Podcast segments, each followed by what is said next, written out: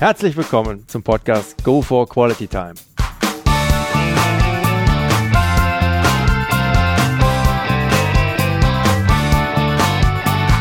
Hier werden wöchentlich spannende Persönlichkeiten interviewt, um mit deren Erlebnissen und Erfahrungen zu mehr Lebensqualität in ihrem Alltag beizutragen. Mein Name ist Detlef Massorts. Ich fühle mich als Weltbürger an vielen Orten dieser Welt sehr wohl, habe riesigen Spaß am internationalen Networken und bin obendrein noch ein begeisterter Fußballer. Ich freue mich sehr, heute als Gast hier in der Hotelbar des Frankfurt Hotels Amadeus Dragoslav Stepi Stepanovic begrüßen zu dürfen mit dem Titel der Folge 42 Lebe geht weiter. Dieser Titel steht gleichzeitig für einen der Kultsprüche überhaupt im deutschen Profifußball und de facto hat er für meinen heutigen Interviewgast einen noch viel tieferen Sinn. Aber alles der Reihe nach. Hallo Steppi. Hallo Detlef. Also, dann gehen wir mal ab in dein Kurzprofil. Name. Dragoslav Stepanovic. Alter. 69. Wohnort. Bergen-Enkheim. Geburtsort. Sibnica, Ex-Jugoslawien oder Serbien. Mhm. Familienstand. Verheiratet, zwei Kinder und vier Enkelkinder. Ja, wunderbar. Wie alt sind die Kinder, wenn ich fragen darf? Und noch die En Enkelkinder? Äh, Sohn ist ja so 48, mhm. Tochter ist ja äh, 44, Enkelkinder sind also äh, 17, 16, 15, 10. Na, da sind Sie auch schon gerade jetzt im ja, bewegten Alter, sag ich mal. Da geht ja schon was ab bei euch zu Hause. Ja, also äh, bei uns sagt man, wer früh aufsteht hm? und früh heiratet, macht nie Fehler. bei mir sind alle beide Dinge. Ich stehe jeden Morgen um 6 Uhr und habe schon mit 20 geheiratet. und heute bin ich schon fast 50 Jahre mit meiner Frau. Oh, stolz, stolz, stolze Zahl. Kriegen auch heute in der heutigen Zeit nicht mehr viele zustande. Glückwunsch dazu. Berufsabschluss, Ausbildung, Steppi. Ich habe also die mittlere Reife, ich bin also äh, in medizinische äh, Gesundheitspolizei. Mhm. Ich habe es also äh, in Serbien gemacht, wollte studieren und dann habe ich mir also gedacht, so Ökonomie. Und da hat sich gemeldet, also eine Frau, Sekretärin im Verein, wo ich gespielt habe, sagte, ja, wunderbar, wir haben zwei, drei Professoren hier in unserem Club und dann werden wir schon nach Regeln, also dann. Und dann also, äh, hat mir also die Bücher geschickt, also, wo ich gelernt habe. Und dann bin ich ja dahin. Und dann Professor fragt mich und selbst, selbst gibt die Antwort, sagt er, oh, Sie haben ja so gelernt, also, aber wie, so, wunderbar, sechs. nee. Ich hab, ja, ja, ich habe dreimal gemacht, habe ich eine Frau angerufen, also ich schäme mich, gell, und ich sagte immer, ich mache nicht mehr mit. Ich, ich bedanke dich also bei den Professoren, die mich also betreut haben, aber ich habe keinen Bock, solche Dinge da zu bekommen und nichts zu lernen. Und dann habe ich aufgehört. Und dann habe ich also Fußballlehre gemacht. Mhm. Äh, hier in Köln und ja, das ist das also letzte, was ich gemacht habe. Okay. Schickt sich eigentlich gar nicht die Frage, ausgeübter Beruf heute, obwohl, denke ich mal, im Alter. Rentner. Rentner. Aber zur Rast bist du immer noch nicht richtig gekommen, ne? No, also noch nicht. Und ja, ich bin also, sagen wir so, ist wahrscheinlich als Fußballer, als Aktiver habe ich ja Karriere gemacht, als Trainer habe ich ja Karriere gemacht. Jetzt ist also wahrscheinlich, also wie ich sehe, dritte Karriere bin ich also in äh, Club der Legenden bei der Eintracht. Oh. Glückwunsch dazu. Bei Hessischen Ministerium bin ich also für die Flüchtlinge, so gucke ich mir Turniere, Botschafter für die Flüchtlinge und immer mehr und mehr Leute also rufen also, äh, um ein Interview zu machen, was ich also gerne mache. Und deshalb denke ich mir also, der dritte Karriere ist ja schon also auf den Aufwärtsweg. Es geht gerade los, es geht gerade los, Steppi. Vorlieben, Hobbys. Hobby ist also, Hobby, also jetzt im Moment nicht so, war also mal Schachspielen. Mhm. Schach spielen und also Musik, Musik hören, aber Musik, die ich verstehe. HR4, WDR 4, Bayern 4, alle Sender, die vier am Ende haben. Meine Kinder und meine Frau kommen die Haare hoch, wenn sie also da im Auto ansteigen, weil also die hören diese Musik, die ich, die ich nicht verstehe, aber bei mir läuft ja nur das. Herrlich. Hast du ein Lebensmotto? Wenn ja, welches? Mein Lebensmotto, ja, ich habe schon schon lange, also Lebe geht weiter. Und äh, den, den Motto ist ja so, ich sag's mal so, arbeiten so lang, so viel es geht. Alter, also sagt dir genau, wo aufhören sollst oder wie lang du darfst. Und äh, machen wir so und mit den Menschen immer wieder da sein, mit den jungen Menschen, also dann fühlt man sich auch jung. Mhm. Aber sonst also, und äh, mein Motto ist ja, sag mal so, äh, ich habe was heute jemandem gesagt, äh, mal immer wieder zu helfen. Also. Mhm. Als, äh, als Aktive in Serbien habe ich ja zwei kleine Zigeuner gehabt, die ich also bei mir äh, die, haben, die haben sich also da, äh, äh habe ich die gebadet und dann haben die gegessen und dann, wenn die ab und zu die Fenster so nicht irgendwo zu schlafen gehabt haben, haben sie bei mir zu Hause geschlafen. Und ich weiß nicht, wie meine Frau mich also da so lange geduldet hat, weil ich wusste also, wenn ich also so Lust und so schön war, dann bei uns war so, äh, in eine Kneipe, wo immer wieder Live-Musik war. Hm. Und dann um zwei, drei habe ich die Kneipe zugemacht und die ganze Zigeuner-Orchester, sechs, sieben Leute, bei mir in der Wohnung im 17. Stock. Und dann haben sie also bis zu nicht mehr geht. Also eins vergesse ich ja nie. Und ist mir also da auf einmal Geld ausgegangen aus der Tasche. Und ich bin also da, wo mein Schwarzgeld stand. Da bin ich da oben, als ich besoffen war, der fiel da unten, die ganze Geld ist raus und meine Frau auf einmal höre ich, ich kann meine Kinder Bananen nicht kaufen und du gibst denen Arschlöcher Zigeunern. Oi, aber ist alles, ist alles im Lot. Ja, klasse. Gibt es bei dir ein absolutes No-Go? Also etwas, was gar nicht geht? Was gar nicht geht. Also im Moment fällt mir also nichts ein, aber Ehrlichkeit. Gell? Mhm. Es gibt ja so, sagen wir so, die Ehrlichkeit und was das als Beruf betrifft oder was das im Leben betrifft, also, dass man immer so immer wieder ehrlich zu seinem Beruf, ehrlich zu sich selbst also und äh, sind viele heute, die versuchen also äh, so viel wie es geht Kohle zu holen. Manchmal denke ich ja, die wollen 200, 300 Jahre leben. Hm. Und äh, sag mal so, bei mir ist das wahnsinnig wichtig, dass man also so ehrlich wie es kann, äh, ich, ich will nicht sagen, dass ich nicht gelogen bin. Ich habe auch ein bisschen gelogen, wenn es um Spiele ging, also wo man holt oder sowas, ob ich mit denen gesprochen habe oder nicht. Das konnte man nicht sagen, weil sind die anderen dran. Aber irgendwo so wenig wie es geht lügen. Mhm. Völlig d'accord. Ich weiß, das wird jetzt eine Herausforderung werden, aber kannst du bitte mal kurz deinen beruflichen Werdegang, zumindest die Highlights im Schnelldurchlauf wiedergeben. Ich habe also für die OFK Belgrad über 400 Spiele gemacht. Für die Rote Stern habe ich ja wow. drei Jahre um die 100 Spiele gemacht. Habe ich ja für die jugoslawische Nationalmannschaft 36 Mal gespielt. Habe ich ja für die Europaauswahl gespielt. War ich Fußballer des Jahres 71, gewählt von der jeweiligen Kapitän, jeweilige Mannschaft, Bundesliga-Mannschaft. Dann äh, habe ich ja, war ich ja für die, für die, äh, für die Weltauswahl eingeladen, aber leider meine Knie haben also nicht mitgemacht. Also.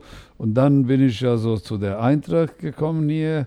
Und dann bin ich ja nach Womatia Worms. Und dann war ich ja bei Manchester City. Und da bei Manchester City war ich ja sogar erster ausländischer Kapitän. Äh, dann äh, bin ich ja wieder zu Marzia Worms und dann ging also meine Trainerkarriere. Ich habe also B- und A-Schein hier gemacht. Mhm. Da wollte ich ja, wo der Sebetz hier bei der Eintracht unterschrieben hat, ich habe ihm geholfen, also Wohnung zu finden und dann Stadion zu finden und habe ich dann gefahren und Dings und dann. Einmal habe ich also mir also gedacht, jetzt frage ich dann, ob ich mal so sein Co-Trainer sein darf. Und dann sagte er, kommst du bei mir nach Hause? Und bin ich zu ihm nach Hause, sagte Erstmal machst du den Fußballlehre. Hm, was soll ich Fußballlehre? Ich habe schon B und A schon. Ja, wenn du jetzt Fußballlehre machst, wirst du nie mehr machen. Oh. Und pass auf, wo du beginnst, Trainer zu werden. Wenn du A-Jugend übernimmst, kann sein, dass du ganzes Leben A-Jugendtrainer bist. Wenn du zweite Mannschaft übernimmst, bist du ganzes Leben zweite Mannschaft Trainer. Wenn du dritte Liga, und habe ich ja dritte Liga übernommen, weil meine Frau wollte nicht, dass ich da nach Jugoslawien gehe, weil ich da Job und Verein auf Brügge äh, gehabt habe.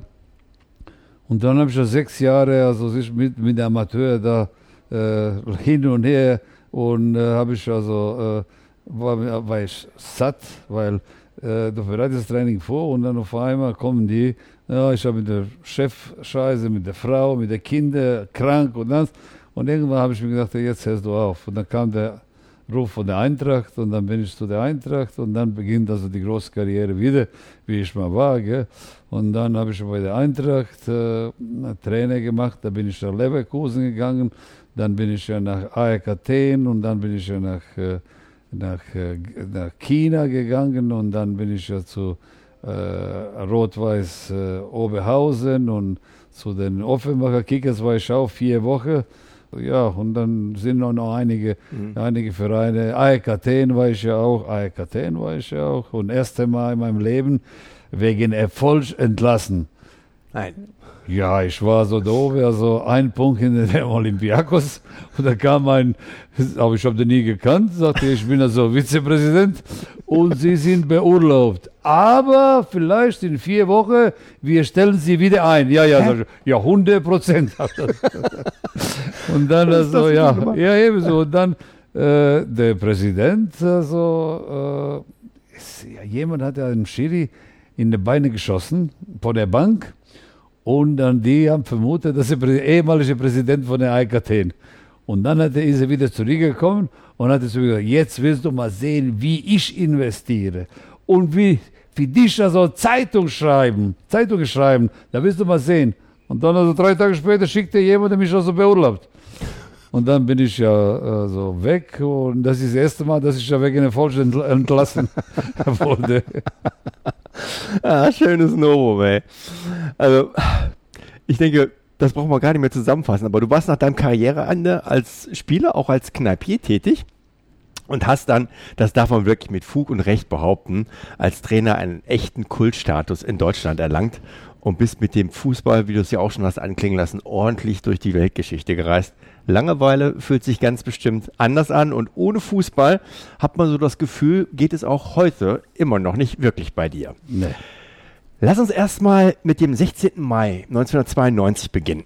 Nachdem er damals am letzten Spieltag in Rostock völlig überraschend nach einer überragenden Saison noch mit Eintracht Frankfurt die deutsche Meisterschaft aus der Hand gegeben hattet, hast du nach dem Spiel den Journalisten auf Nachfragen nach deinem Gemütszustand ganz ruhig entgegnet, Lebe geht weiter. Viele andere Trainer hätten da wohl erstmal nach Fassung gerungen und mit dem Schicksal gehadert. Du aber nicht. Welche Bedeutung hat diese Aussage für dich auch heute noch, nach über 25 Jahren? Welche schönen, vielleicht aber auch welche schlechten Erinnerungen verbindest du mit dieser damals getätigten Aussage? Ja, also ich habe mich immer vorbereitet für die, für die drei äh, in Fußballsituationen, drei Situationen. Erstmal unentschieden, dann verlierst du oder gewinnst das Spiel. Und ich habe immer wieder in mir selbst gesagt, in der Ruhe, weil das ist schon lange her, dass meine Mutter mir gesagt hat, für jeden Problem gibt es eine Lösung. Nur du musst ja so schnell wie es geht suchen, weil Leben geht weiter und wartet nicht auf dich. Und das ist also in meiner Mutter ist ja drin diese, diese, diese App, sage ich mal so. In mir ist auch drin, sobald ich ja merke, dass da nicht mehr zu gewinnen oder zu holen ist, dann tue ich ja Punkt und dann für mich ist ja äh, erledigt. Ich habe ja Mannschaft damals am 16. Mai gesagt, wir stehen also jetzt, also wie, wie können wir heute in die Geschichte gehen, weil 59 war Eintracht Meister und jetzt sind wir also da dran. Und da gibt es ja nur diese eine Spiel. Und vergess es nicht und bitte nicht nach dem Spiel klagen, Schiri, äh, Wind und der Rasen und der Gegner und der Zuschauer und den Druck und den Dings, weil es gibt kein anderes Spiel Äh, und das ist das, was ich auch so in Halbzeit wiederholt habe. Bitte nicht weinen, wenn das also schief läuft. Da gibt es ja nicht mehr, wo wir was holen können. Wir haben also eine super Saison gespielt. Und jetzt ist es das, wo wir also Stempel aufdrücken wollen, müssen, tun, um diese Generation irgendwo immer, ja, auf den Wand, Bild, äh, ein Bild zu machen, der auf der Wand steht und sagt, ja, da waren die da, damals und damals, das und das. Leider, wir haben so viele Chancen gehabt, also sogar elf Meter der Schiri äh, nicht gepfiffen hat, der so sehr, sehr gute Sicht gehabt hat. Aber es gibt ja Schiris, die sehr leicht elf Meter pfeifen und es gibt ja Schiris, die brauchen jemanden, die brauchen Hilfe. Und wenn man heute sieht, also diese Beweis, diese Videobeweis, hätte ich ja gerne also an dem Tag äh, dem zu helfen, weil der so ein Elfmeter, der war so ein, ein schulmäßiger Elfmeter, die man pfeifen soll und tun, äh, wurde nicht gepfiffen, aber ich bin also da weiter und wenn ich also sehe, was die für Chancen gehabt haben, wie die gespielt haben, äh, ich weiß nicht, ob es jemanden gibt, der diese Elfmeter verwandeln könnte an dem Tag, mhm. Wenn sie so viele Chancen äh, nicht also verwandeln konnten, wie äh, komme ich ja so um, um die Idee, dass der Elfmeter so sichere Tor ist, ja. Und deshalb, also ich sag's mal so, ich weiß, ich habe auch sehr viele Fehler gemacht. Im Leben macht jeder seine Fehler. Und dann also äh, zu zeigen auf den anderen, wie auf Schiri, wo, wo wir also 90 Minuten gehabt haben und der nur eine Sekunde zu entscheiden hat, ohne Videobeweis, ohne, ohne äh, dass der Mann wiederholt, äh, also Bild wiederholt, mhm. äh, wie und ohne, ist also, das ist nicht meine Art, mhm. Art des. Und ich sag's aber, äh, kritisieren kann ich nur die, die ich trainiere. Und dann habe ich also deren gesagt, also, und kritisiere ich nicht die, äh, in diesem Fall Schiri, die ich nicht kenne und die ich nicht trainiere. Mhm. Weil also äh, wir sind also 25 von einer Mannschaft und 25 von der anderen Mannschaft sind fast 50 Leute und die äh, den Zuschauer so viele Schiri, so viele Leute hat man gegen sich, wenn man Schiri oder die drei. Mhm. Und das aber so, mir war so unangenehm, also sagen wir so, den zu kritisieren, das ist ja so ein Elfmeter nicht. Und diese Grund zu suchen, weil ich nicht gewonnen habe. Äh, es war nur die Frage, wenn man ein Spiel Rostock gegen Eintracht sieht, wie viel kriegen sie? Und ich weiß, also meine Frau hat immer wieder hinter uns hergefahren, überall auswärts. Und war nur die Frage, sagte meine Frau, es war nur die Frage, ob der drei oder sechs Tore schießen, ob wir gewinnen oder verlieren. Gab es ja nie für die Frage. Und das ist das, was man also von uns erwarten hat. Aber der letzte Spiel und Druck und so, so, so, sobald also der diese Titel nah an Hände äh, griff, also äh, äh, nähert sich, ist immer schwerer zu spielen, Tore zu schießen und Spiele zu gewinnen. Und das war genauso. Und ich äh, erinnere mich, ja, Jahr danach hatte also den Daumen auch äh, in äh, Unterhaking also verloren äh, und der sichere Meistertitel hatte verloren und Bayern war Meister. Ich erinnere mich da auch noch gut dran. Guter Übergang. Steppi, glaubst du in dem Zusammenhang gerade, was du gerade ansprichst, ein Schicksal? Weil ich frage deswegen, da ich auch gelesen habe, dass du davon überzeugt bist, dass Christoph Daum und sein Co-Trainer später mit Leverkusen unter Haching die Quittung dafür bekommen hätten, dass sie sich aus deiner Sicht beim legendären Meisterschaftsfinale 92 mit Stuttgart wohl nicht immer ganz gentlemanlike verhalten hätten. Das ist also, ja, das stimmt schon, gell? und äh, sogar den, den Koch, der war in unserem Hotel. Gerade ich bin zum Sitzung äh, gegangen und auf einmal sehe ich den, überholt mich und geht er. Ich habe den so gegen den Arsch getreten, dass mich noch heute mein Fuß weh tut. Sag mal, willst du mich, ja, ja, willst du mich noch nervös machen, du Arschloch? Also, also ist, äh, ja, ja, und äh, ja, nee, sagt er. Aber ich weiß, die haben also Druck auf den, äh, auf den, wie heißt er nochmal, der, der Trainer von den, äh, von den äh, Rostock, äh, der Erik Rutemöller, die haben Druck auf den gemacht und und und. Und was da so Schicksal ist, der pfeift da so elf Meter in Leverkusen, der Mann, mit dem ich, also mit seinem Bruder, habe ich zusammengearbeitet in Trier. Und sagte mir, Steffi, mach dir keine Gedanken. Und unsere, der oben Schiri, der Elfmeter war, hat er also nicht gepfiffen. Und was noch also interessanter ist vielleicht, also die Schale geht immer wieder dahin, wo es am meisten also, äh, also äh, Chance, ja, ja, Chance hat also diese Schale zu gewinnen. Na, dieses Mal war in Leverkusen Schale, obwohl wir also sieben Tore mehr gehabt haben als die alle anderen. Und die Schale war in Leverkusen. Und das irgendwo ist, ich sag's mal so, irgendwo gibt die also immer wieder mal äh, Gedanke, wieso? Ist das Zufall? Oder hat jemand schon gewusst? Oder was weiß, was weiß, aber ich sag's mal so, wenn das in heutiger Zeit, hätte ich also wahrscheinlich also da auch geprüft, ich habe ja später erfahren, geprüft, wieso ist die Schale dahin und nicht dahin? Und wieso ist er das oder jenes, aber Lebe geht weiter, habe ich mir mal gedacht. Und das war's. Hat halt nur einen faden Beigeschmack. Alrighty.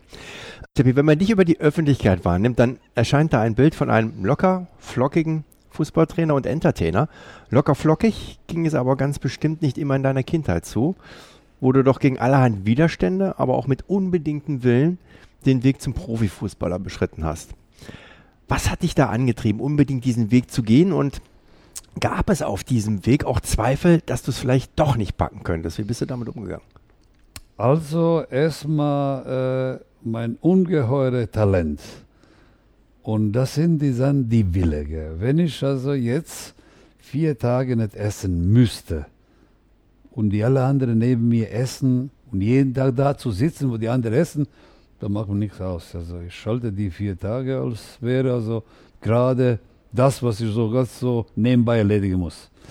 Was das, äh, diese Talent habe ich selbst erkannt, alle anderen nicht. Und dann gab es ja so irgendwas, was mich also irgendwo, wenn ich heute denke, ich konnte nicht also nach Hause gehen, wenn ich nicht Spiel gewonnen habe.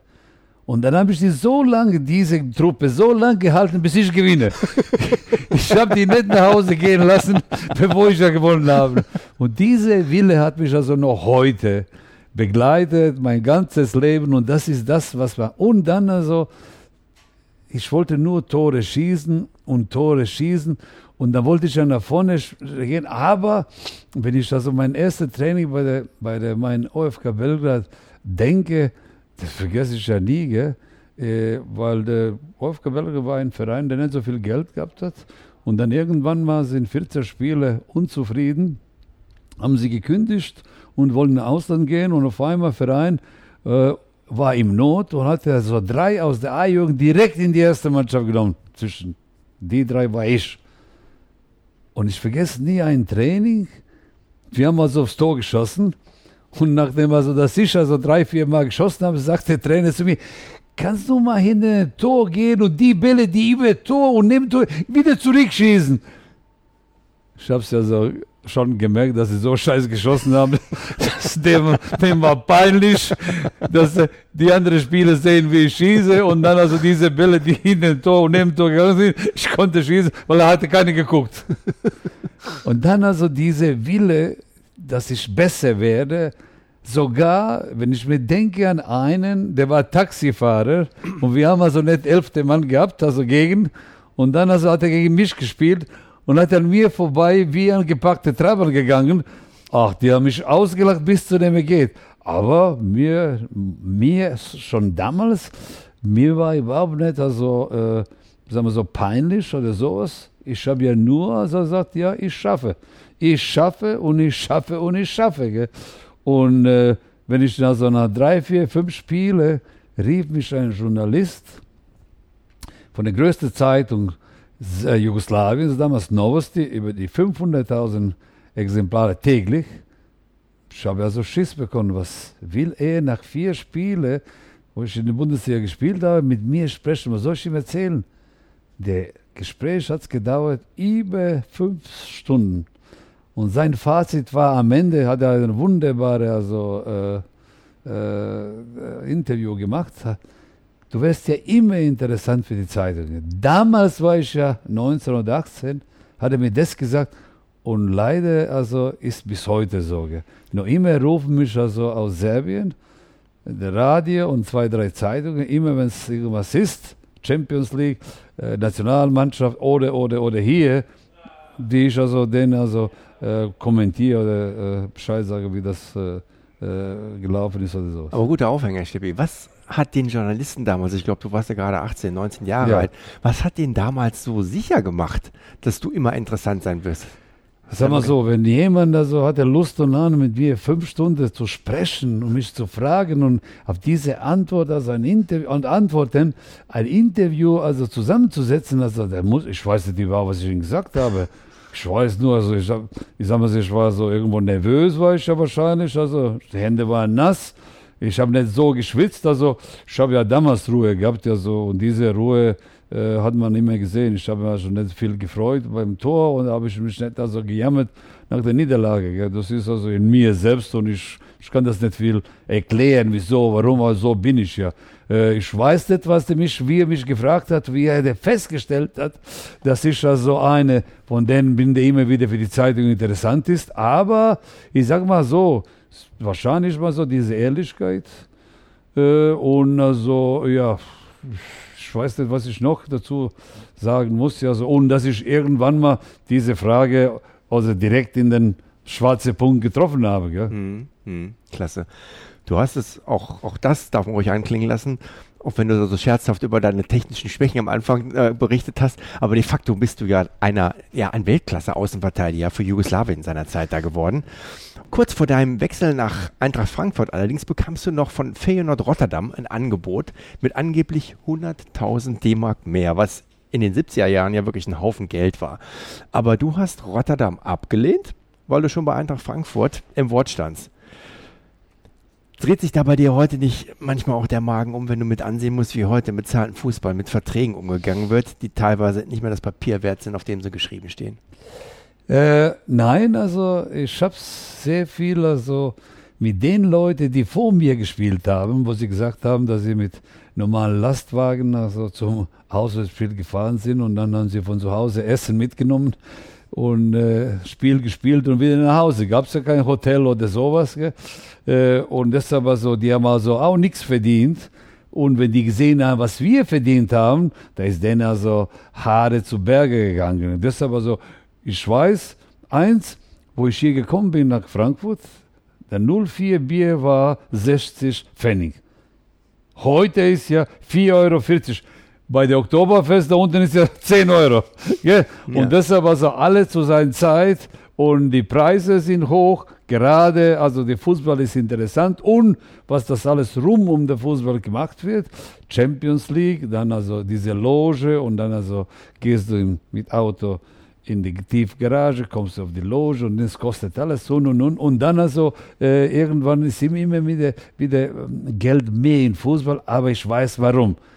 Äh, diese Werbepartner, die immer wieder pro, eigene Produkte äh, reklamieren oder werben wollen, die suchen also immer wieder Vereine, wo es so viel Zuschauer gibt und äh, die zeigen also ein Produkt, dann sehen also sehr viele Leute und die bezahlen sehr viel. Sonst Fußball allein von der Karten, die man verkauft, sind nur 30 Prozent den Budget, die wir, die wir haben also in einem Verein. Von dem konnte man keine großartige Gehälter bezahlen oder Reise oder was weiß ich, äh, oder Vorbereitungshotels oder was weiß ich. Aber diese ist also interessant, dass man als Verein mi- mindestens 10 bis 50 äh, kleine oder größere Sponsoren haben. Und das ist das Geld, was diese Spiele äh, bekommen. Und das ist das, dass man also irgendwo durch dieses Geld, also ist der Fußball immer wieder sag's mal so, Stadion werden gebaut und was weiß ich, was weiß ich, immer wieder nach oben, nach oben, nach oben, bis zu einem Punkt, wahrscheinlich nach diesen 225 Millionen und für die andere äh, Kollege, der Mbappe, 180 Millionen. Irgendwann der Zuschauer wahrscheinlich wird sagen, da könnt ihr mir Arsch lecken, jetzt könnt ihr das Spiel selbst also gucken Ja. und gehen. Ja, völlig d'accord, sehe ich auch so. Aber das eine ist ja der Kommerz, auch die Möglichkeit des großen Geldverdienst. Das hat sich über die Jahre entwickelt, keine Frage, nach oben, aber auch einfach von den Werten. Weil ein Ausspruch von dir laut, lautet ja auch, ein Wort ist ein Wort. Und Wenn Genau. du dir das anguckst, du hast einen Vertrag, fünf Jahre unterschrieben, die Jungs verdienen ja auch da vernünftiges Geld und im nächsten Jahr ist das schon gar nichts mehr wert. Dann heißt Also, es Adieu da. Was da also an dem Tag, wo der Eintracht ich bin also hier zu Probetraining und dann bin ich nach Hause gereist, meine Sache zu holen, um, äh, weil ich äh, zusage, dass ich Vertrag unterschreibe hier von den Vereinen und von dem Trainer habe ich gehabt. Und dann also, äh, das war also 2000 das Spiel von der Roter Stern Belgrad. Ich war Kapitän und dann auf einmal mein alter Nationaltrainer, Vojadin Boschkov, leider ist er verstorben, der war Trainer bei Feyenoord Rotterdam. Und an dem Tag, wo ich der Eintracht zugesagt habe und sollte ich ja Vertrag unterschreiben in Belgrad, sagte er, ja, ich will dich haben. Ich war frei gerade, also so, oh, so lang. Ich bin also der Letzte aus dieser Generation, der einen Verein in Ausland gefunden hat. Gell? Und er hatte so viel Zeit gehabt, mir zu sagen, mich zu nehmen. Und dann an dem Tag konnte, äh, konnte er und, äh, und, äh, und äh, wollte mich haben. Hatte es 100.000 mehr angeboten. Und mein ehemaliger Trainer, der leider auch äh, umgebracht wurde in Angola, äh, hat er gesagt, wir haben immer unser Wort gehalten. Was meinst du? Ich halte mein Wort, also mein Leben lang halte ich mein Wort und mein Wort ist ja viel, viel stärker als alle Millionen, die sie haben, die andere haben oder die mich holen wollen. Und das habe ich dann gesagt, nein, ich gehe nicht dahin, sondern ich gehe dahin, wo ich also zugesagt habe. Was komisch ist ja, gell?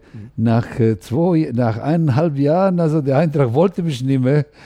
Und also, äh, äh, der, weil der Udo Klug hatte den äh, Petzer geholt und der eine aus, äh, aus Schweiz hatte bei der FC Zürich gespielt, hatte uns hier auseinandergenommen, links außen, ich weiß nicht, wie der heißt. Und der Udo Klug war also einer, der immer wieder Schweizer holen wollte, hat ihn geholt und ich war Dritter, ich musste weg. Stell dir mal vor, ich verzichte auf 100.000 und eineinhalb Jahren, gell, die, die wollen auf mich verzichten. Und dann bin ich ja zu Marzia Wops gegangen, äh, habe ich ja da fast um Meisterschaft gekämpft. Also wir waren also im letzten Spiel in Würzburg, waren wir so, haben wir verloren und der Würzburg äh, hat ein Relegationsspiel gemacht.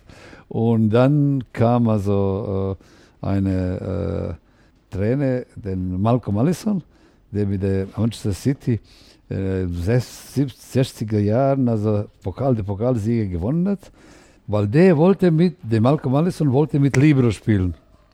Und einer aus dieser Beratungsdings, äh, also hatte, der war aus Serbe, hat er gehört, hat mich angerufen, ob ich Lust habe, also nach äh, England zu kommen. So, ja, habe ich immer Lust, Libero zu spielen. So, wie Libero in England? England. Seit 100 Jahren spielen die mit der Viererkette, jetzt auf einmal Libero. Ja, der Manager wollte Libero. Und so bin ich in England gegangen. Perfekt. Ich sag nur, Leber geht weiter. Ja, stimmt. Vielen lieben Dank für deine Zeit und dieses Interview mit wirklich all den herzerfrischenden Eindrücken und ich denke, zumindest ich habe heute eine, einige mehr an Facetten von dir erkennen und detektieren dürfen. Es hat mächtig Spaß gemacht und es war ein absoluter Genuss. Also, ich hätte das noch oder könnte das noch stundenlang weiterführen und vielleicht haben wir da ja bei Gelegenheit noch die Möglichkeit dazu weil es war auch einfach so herrlich kurzweilig. Ja. ja. Also nochmal ganz herzliches Dankeschön an dieser Stelle. Danke auch, danke auch für die Einladung und ich habe ja noch ein Interview, hat mich angerufen, jemand aus äh, Stuttgart, mhm. der macht das so mit einem Zug, ja. Und einen Zug nach oben, meine, Alt, meine ganze Erfolge, und dann mit dem Zug nach unten, meine alle Misterforscher. Also, ja, machen wir doch. Ist ja kein Problem. Ich weiß nicht so, ob der Zug lange einen längeren Weg geht nach oben oder, oder geht der längere Weg nach unten. Ah, supi. Liebe Zuhörer, ein herrlicher Abschluss, Steppi. Liebe Zuhörer, sollten Sie weitergehendes Interesse haben an der Person Dragoslav Stepanovic, dann bitte einfach mal einen Blick in Wikipedia werfen. Unter Wikipedia.org, Dragoslav Stepanovic, den Link sowie weiteres. Und wir haben uns im Vorfeld noch darüber unterhalten. In Kürze wird auch eine Webseite von dir erscheinen. Lebe geht weiter. Lebe geht weiter.